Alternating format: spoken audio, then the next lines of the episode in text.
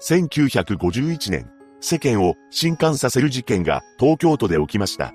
第一発見者の男性の協力により犯人を逮捕することができたのですが、そこから本件は驚愕の展開を迎えます。詳細を見ていきましょ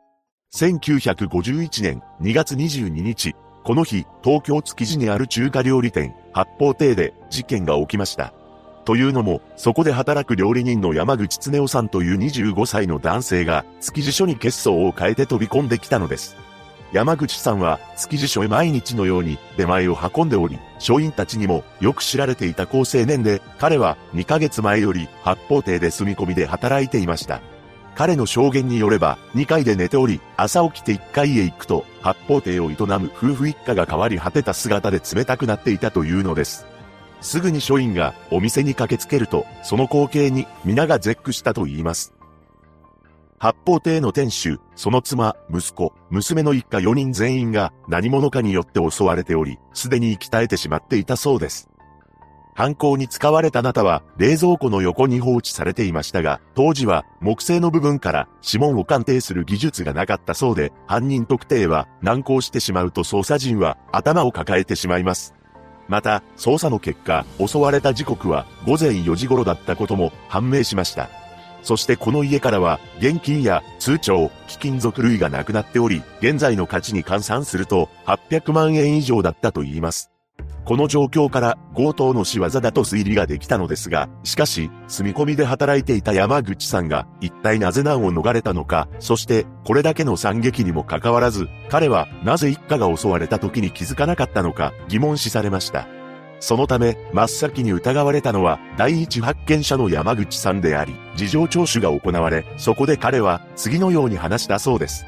私は寝ている時、サイレンが鳴っても起きない体質なんです。なので気づきませんでした。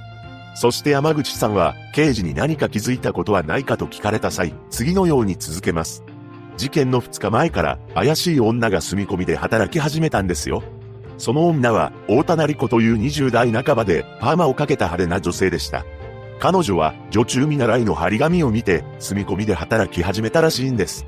そしてその女が事件の前夜、親戚の男を八方亭に呼んで止めていたのを見ました。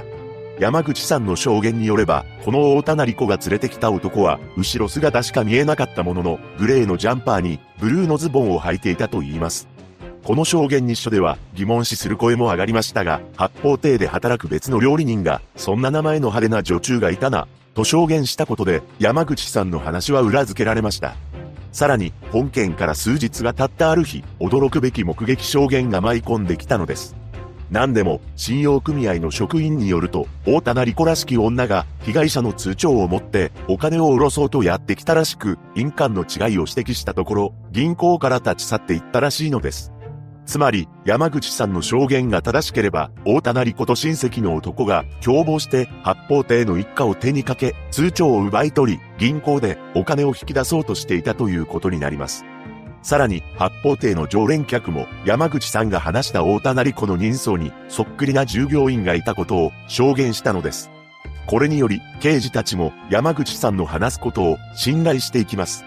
また、捜査を進めるうちに、山口さんは、八方亭の一家の子供たちから愛称で呼ばれていることもわかり、彼の実家は裕福で、山口さん自身も友人にお金を貸すなどしていたため、お金に困っている様子もありませんでした。実際、八方亭で働いた理由に関しても、将来自分のお店を開きたいという思いから、修行のために働き始めたと話しています。山口さんは、八方亭の一家が自分を本当の家族のように接してくれ、とても感謝しており、なぜあんなにいい人たちがこんな目に遭わなければならないのだろうかと涙を流したそうです。そんな彼が本件を起こすわけがないと捜査員たちは思いましたが、一部では山口さんの証言や言動がおかしいと考える刑事もいました。まず、大田成子を訪ねてきた親戚の男の姿を誰も見ていません。さらに、彼は築地署へ駆け込んだものの、病院への連絡はしていないのです。真っ先に警察へ届けようとして取った行動なのかもしれませんが、八方亭の一家を助けようとは思わなかったのかという声も上がりました。また、山口さんが証言した大田成子という名前について、新聞の記者が不自然だと突っ込みを入れたのです。なぜなら、成子という漢字は、普通、茂子と読むのが一般的だったそうなのですが、山口さんは、成子と読んでいたからです。これを問い詰められた際、山口さんは動揺しつつもごまかしていたと言います。そうして、書院や記者に証言の矛盾点などを指摘されると、山口さんは時に泣きながら自分の無実を訴え続けていました。私はお世話になった主人の犯人を捕まえるためにこんなに努力しているのに犯人扱いされるなんてもうこの世から消えた方がマシだ。このように大声で泣きわめき、その姿が本心からのものであると関係者は思ったのか、山口くんは八方亭の一家からも絶大な信頼を得ていたし、城だな、とすっかり周りは山口さんの話を信じきっていたのです。確かに山口さんが犯人なのであれば嘘をついているという白めたさからその感情が態度や表情に現れてもいいものですが彼には全くそれがなかったのです。そのうちに山口さんを追いかけていた記者たちも山口さんと接するにつれ彼の人柄からあんなにいい人がこんな事件を起こす犯人なわけがないと彼を信用しきっていました。その後、捜査に全面的に協力するようになった山口さんは、捜査官の質問には心よく答え、新聞各社にも、それぞれ独自の情報を提供していきます。そして、記者たちは、山口さんに謝礼を渡しつつ、彼の独自の見解を、コラムとして掲載したのです。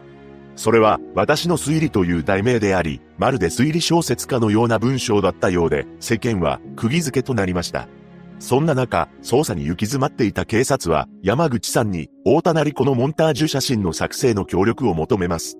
すると彼は寝る間も惜しんで協力し、すぐに大田成子のモンタージュ写真が作成されました。そして新聞に掲載されるやいなや、ひっきりなしに目撃情報が届き、ついに捜査陣は彼女の行方を突き止めることに成功します。何でも、大田成子は新宿の旅館に泊まっていたらしいのです。捜査員が旅館に残されていた住所から大田成子の行方を追い、彼女は兄弟のもとに身を潜めていることが分かり、逮捕されたのです。連行後、事情聴取が行われたのですが、ここで、署員たちは、驚愕の真実を知ることになるのです。なんと、実は、この大田成子という女性、本名は別にありました。彼女の本当の名前は、西野津也子であり、大田成子というのは、山口さんが付けた偽名だったのです。そして、この西野津也子が事情聴取にて全てを告白し、事件の全貌が明らかとなっていきます。大田成子こと西野津也子は水商売をしており、新宿で山口さんと出会いました。西野は山口さんにお金に困っていることを相談したそうなのですが、すると彼は八方亭で働いてみるかいと教えてくれたのです。